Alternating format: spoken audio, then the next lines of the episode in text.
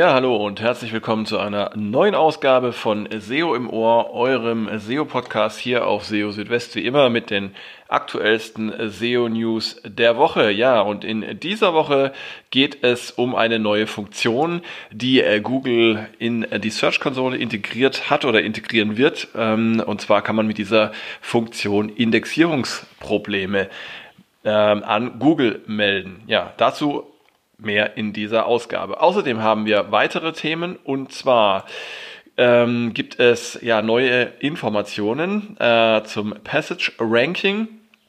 Ähm, und zwar äh, zu Art und Weise, wie Google weitere Rollouts des Passage Rankings kommunizieren wird oder nicht kommunizieren wird, muss man vielmehr sagen. Dann ähm, ja eine praktische Erweiterung von Google PageSpeed Insights. Da kann man nämlich jetzt ähm, Screenshots bekommen von problematischen Seitenelementen.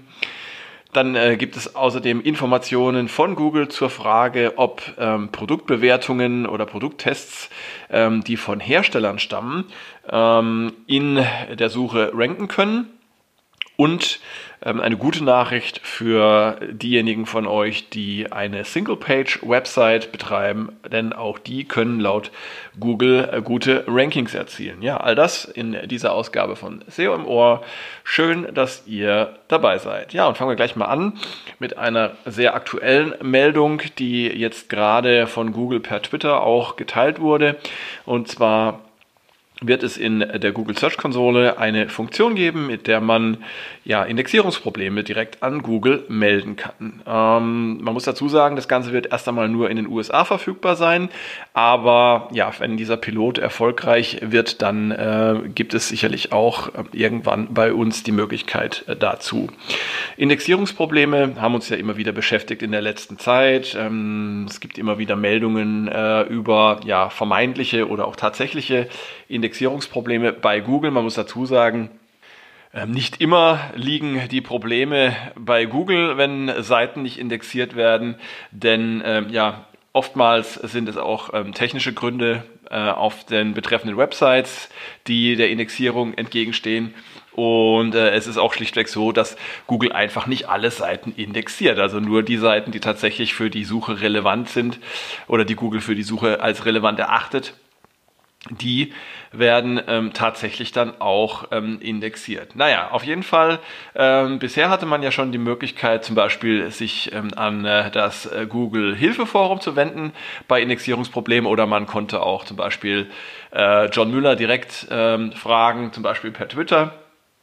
Und als, als weitere Möglichkeit gibt es jetzt eben auch in den USA erst einmal äh, einen neuen Button. Und zwar befindet der sich im Bericht zur Indexabdeckung in der Google Search Konsole. Und ja, über diesen Button kann man dann eben äh, Probleme einreichen und ja, dann hoffen, dass Google da entsprechend Unterstützung bietet. Ja, ähm, man darf gespannt sein, wie diese Funktion tatsächlich in der Praxis dann genutzt wird und äh, ich persönlich erwarte ja, dass da sehr, sehr viele Anfragen bei Google eintreffen werden, wenn man mal so schaut, ähm, was auch so in den Foren und auf Twitter immer an Fragen eingeht, auch im, äh, in den Google äh, Hangouts zum Thema äh, SEO, dann ja, zeigt das doch, dass da eine sehr große Nachfrage besteht. Wir werden das auf jeden Fall beobachten. Ja, zum Passage Ranking gab es in dieser Woche auch etwas Neues, also Passage Ranking nochmal für all diejenigen, die das noch nicht gehört haben.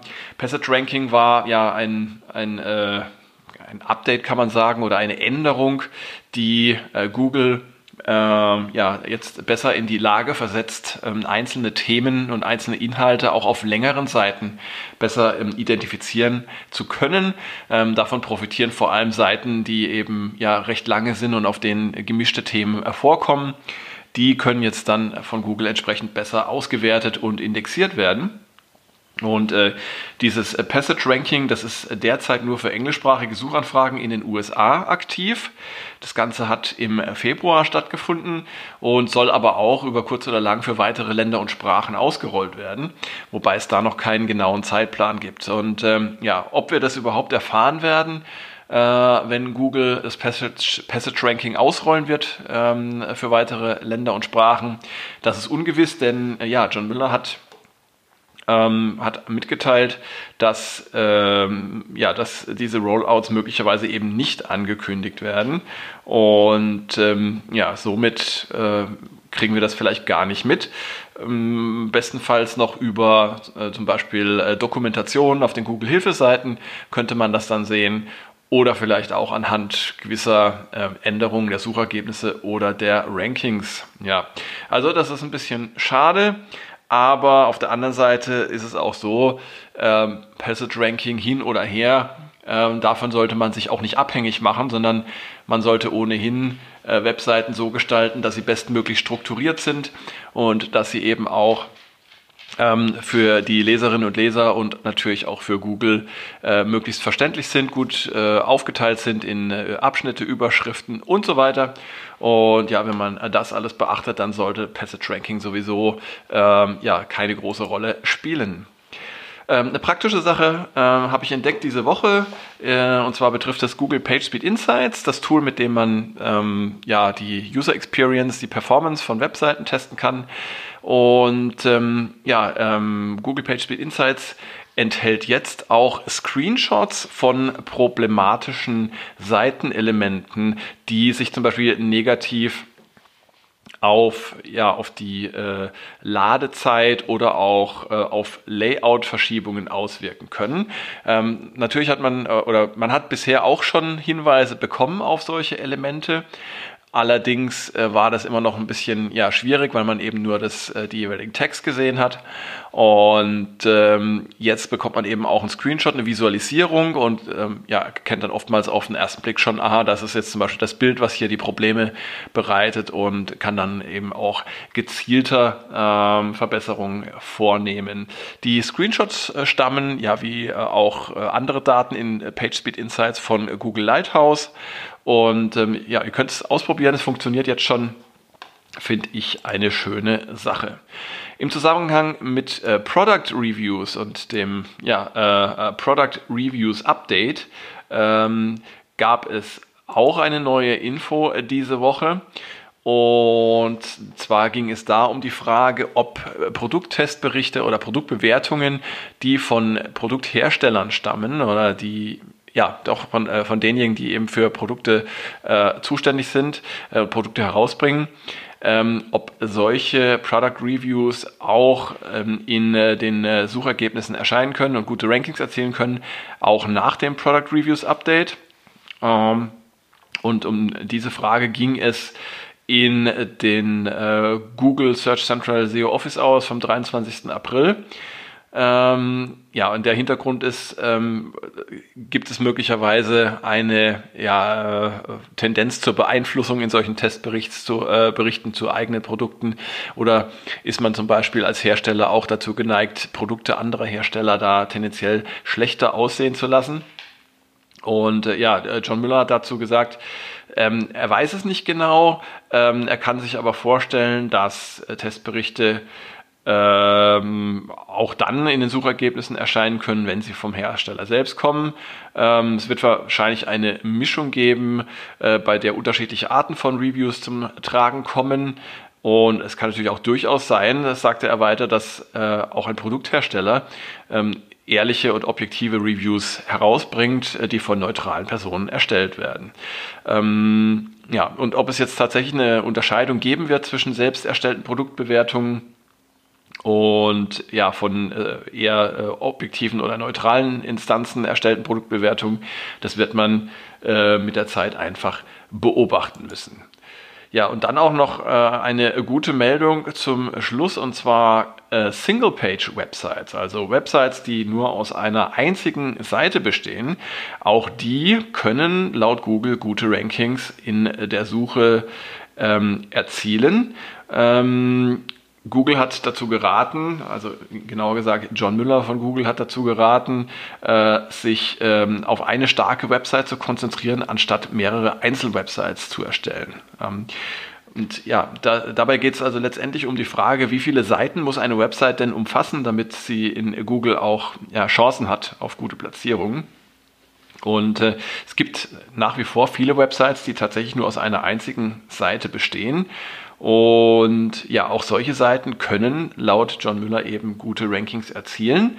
Ähm, Dabei ist es allerdings eben wichtig, nach Möglichkeit sich dann auch wirklich auf eine Website zu konzentrieren und nicht mehrere Einzelwebsites nebeneinander zu erstellen, die dann unterschiedliche Themenbereiche abdecken ähm, und die, die nicht miteinander verbunden sind. Ähm, von Fall zu Fall kann es äh, sinnvoll sein, ähm, solche Single-Page-Websites zusätzlich zu erstellen, zum Beispiel als Landingpage für Anzeigen. Ähm, diese können dann äh, je nachdem auch in der Suche erscheinen und ebenfalls gute Rankings erzielen. Ähm, vor einiger Zeit waren ja solche Single-Page-Websites noch ähm, recht modern. In der letzten Zeit hat es so ein bisschen nachgelassen ähm, ja, normalerweise äh, ist da immer zu empfehlen, so etwas einfach mal auszuprobieren und zu gucken, ob es funktioniert dann sieht man auch schon recht gut, ähm, ob das zum Erfolg führt oder nicht. Äh, es hängt natürlich auch immer so ein bisschen vom thematischen Umfeld und von, von der Konkurrenz ab, äh, äh, mit der man sich auseinandersetzen muss. Ähm, in weniger stark äh, umkämpften Bereichen ist es sicherlich einfacher, ähm, da zu guten Platzierungen zu kommen. Und man darf äh, dabei auch einen äh, wichtigen Unterschied nicht vergessen zwischen Single-Page-Websites und ähm, eben Websites mit mehreren Seiten. Denn letztere, also Websites mit mehreren Seiten und äh, einer hierarchischen Struktur, die haben den Vorteil, dass Inhalte aufeinander aufbauen können und ja durch ähm, interne Verlinkung auch voneinander profitieren können. Ähm, da kann man zum Beispiel Blöcke oder Ringe verschiedener Beiträge aufbauen, die auf ein Thema einzahlen und dann eben die Relevanz für diese Themen erhöhen können. Diese klassische Baumstruktur ist da zu nennen. Und sowas verbessert natürlich immer die Ranking-Chancen in äh, Google. Äh, und solche Strukturen sind halt auf Single-Page-Websites äh, nicht oder nur mit Einschränkung zu realisieren. Hinzu kommt auch rein quantitativer Aspekt, wenn man ähm, äh, eine Single-Page-Website betrachtet äh, und dort sehr, sehr viele Inhalte äh, platziert, dann wird es halt auch irgendwann mal unübersichtlich.